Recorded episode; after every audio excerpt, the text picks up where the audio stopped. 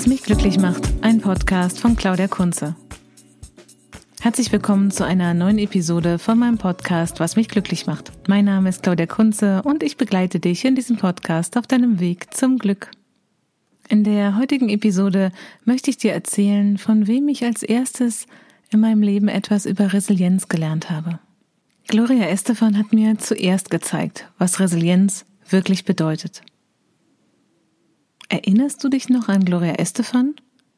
Gloria Estefan ist äh, diese kubanisch-amerikanische Sängerin, die in den 1980er Jahren mit den Disco-Pop-Hits Conga oder Dr. Beat bekannt geworden ist.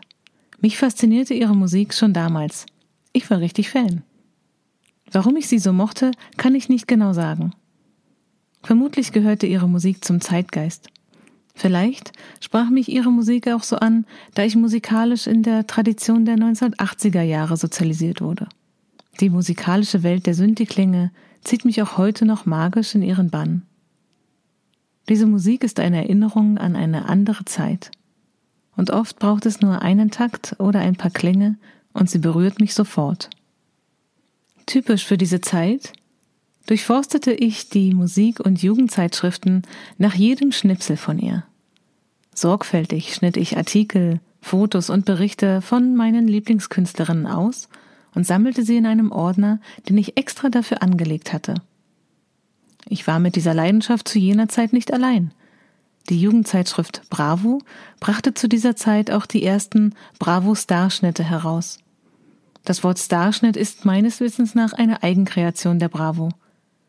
Gemeint waren damit lebensgroße Fotos von den musikalischen Stars der Zeit, die Woche um Woche auf einer Doppelseite dem Heft beigelegt wurden.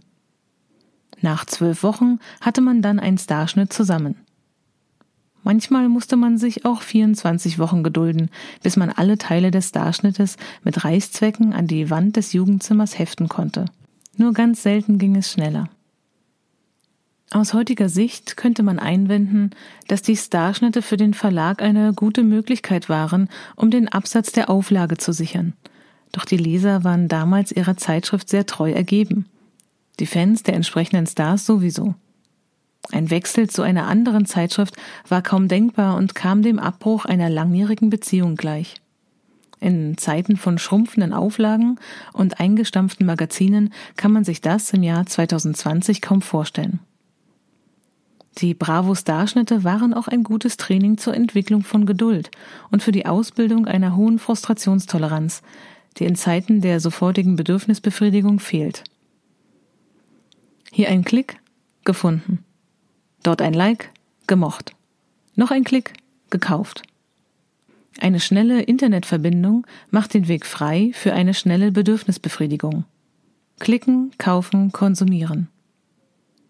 Ist die Internetverbindung langsam oder fehlt ganz, stürzt eine ganze Welt ins Chaos. Nichts geht mehr. Bis man bemerkt, dass doch etwas geht, wenn auch langsamer, anders oder analog.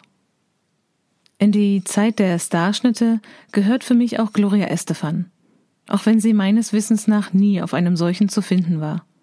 Vielleicht reichte ihr Erfolg im deutschsprachigen Raum nicht aus, um es in den Starschnitt der deutschen Bravo zu schaffen. Vielleicht war die Bravo als klassisches Jugendmagazin auch schlicht das falsche Medium für ihre Musik. Gloria Estefan machte erwachsene Musik und ließ sich schlecht mit den Boygroups der Zeit vergleichen, denen das Format vorbehalten war. New Kids on the Block, East 17 und Bros. Irgendwann stieß ich in der Bravo auf ein Interview mit ihr. Ich freute mich, denn es war ein neues Objekt für meinen Sammelordner, das ich hinzufügen konnte. Ich mochte es schon damals, wenn die Dinge vollständig sind. Dann las ich aufmerksam mit einer Mischung aus Aufregung, Neugier und Freude den Artikel. Das, was ich dort las, begleitete mich noch viel länger als der Sammelordner. Dieser Gedanke ist auch 2020 noch Teil von mir, ganz ohne den physischen Ausschnitt des Interviews oder meinen Sammelordner noch zu besitzen. Der Text vom Interview war nur sehr kurz, Daneben war eine Ganzkörperaufnahme von ihr, die sie in einem hautengen schwarzen Cocktailkleid zeigte. Passend zur Farbe des Kleides trug sie schwarze Pumps. Durch die dünnen 15 Dehnstrümpfe sah man ihre makellosen Beine durchscheinen. Von den vielleicht fünf Fragen bezog sich eine auf ihren Körper. Daher passte das Bild ganz gut zum Interview. In meiner Erinnerung lautete die Frage ungefähr so. Gloria, wie kommt es, dass du so gut aussiehst und so eine wahnsinnig tolle Figur hast? Das war schon in den 1990er Jahren musikjournalistisch sicherlich nicht die allerwichtigste Frage. Die Absurdität dieser Frage wird für mich ganz besonders deutlich, wenn ich mir die Situation ganz konkret vorstelle. Du fragst einen Interviewtermin beim Manager einer Künstlerin an. Es wird ein Tag festgelegt, an dem du dich mit 30 anderen Journalisten in einem Fünf-Sterne-Hotel einzufinden hast. Dafür fliegst du vielleicht sogar nach London oder Miami. Als Zeitfenster für dieses Interview hast du einen Slot von 15 Minuten mit der Künstlerin. Das reicht für fünf Fragen, falls die Künstlerin pünktlich zum Termin erscheint. Und das ist wirklich eine der fünf Fragen, die du stellst? Heute fragt man sich zudem auch zu Recht, warum eine Frau in jedem noch so kleinen Interview oder schlicht im Alltag Kommentare über ihren Körper oder ihr Äußeres hören oder sich erklären muss. Dazu gehören Kommentare über ihr Mittagessen, zum Beispiel Uhrzeit, Zusammenstellung der Mahlzeit, Portionsgröße, ihr Outfit, also Kleidung und Frisur, zum Beispiel zum Typ passende oder modische Kleidung, ein frischer Haarschnitt, Make-up oder nicht, vermutete Gewichtsveränderungen mit anschließender Bewertung oder moralischer Einordnung. Auch Kommentare über das Aussehen des Schwangerschaftsbauches gehören in diese Kategorie. Trotz aller Absurdität der Frage aus dem Interview möchte ich dir an dieser Stelle nicht ihre Antwort auf diese Frage vorenthalten, denn die hat mich bis heute begleitet. Weißt du, was Gloria Estefan auf die Frage nach ihrer Figur geantwortet hat? Ihre Antwort lautete in meiner Erinnerung so. Ich hatte einen sehr schweren Unfall. Seitdem treibe ich jeden Tag Sport, weil ich sonst starke Schmerzen hätte.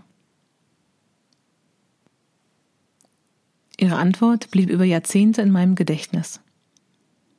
Für mich gehören ihre Sätze zu den kraftvollsten Sätzen, die ich in meinem Leben gehört habe. Sie sind ein Zeichen von innerer Stärke und Resilienz. Wie oft sind es die Ereignisse oder Lebensbedingungen, die wir uns nicht gewünscht haben, die die größte Entwicklung in uns anstoßen oder sogar erst ermöglichen. Das war eine Episode im Podcast Was mich glücklich macht. Mein Name ist Claudia Kunze und ich begleite dich in diesem Podcast auf deinem Weg zum Glück.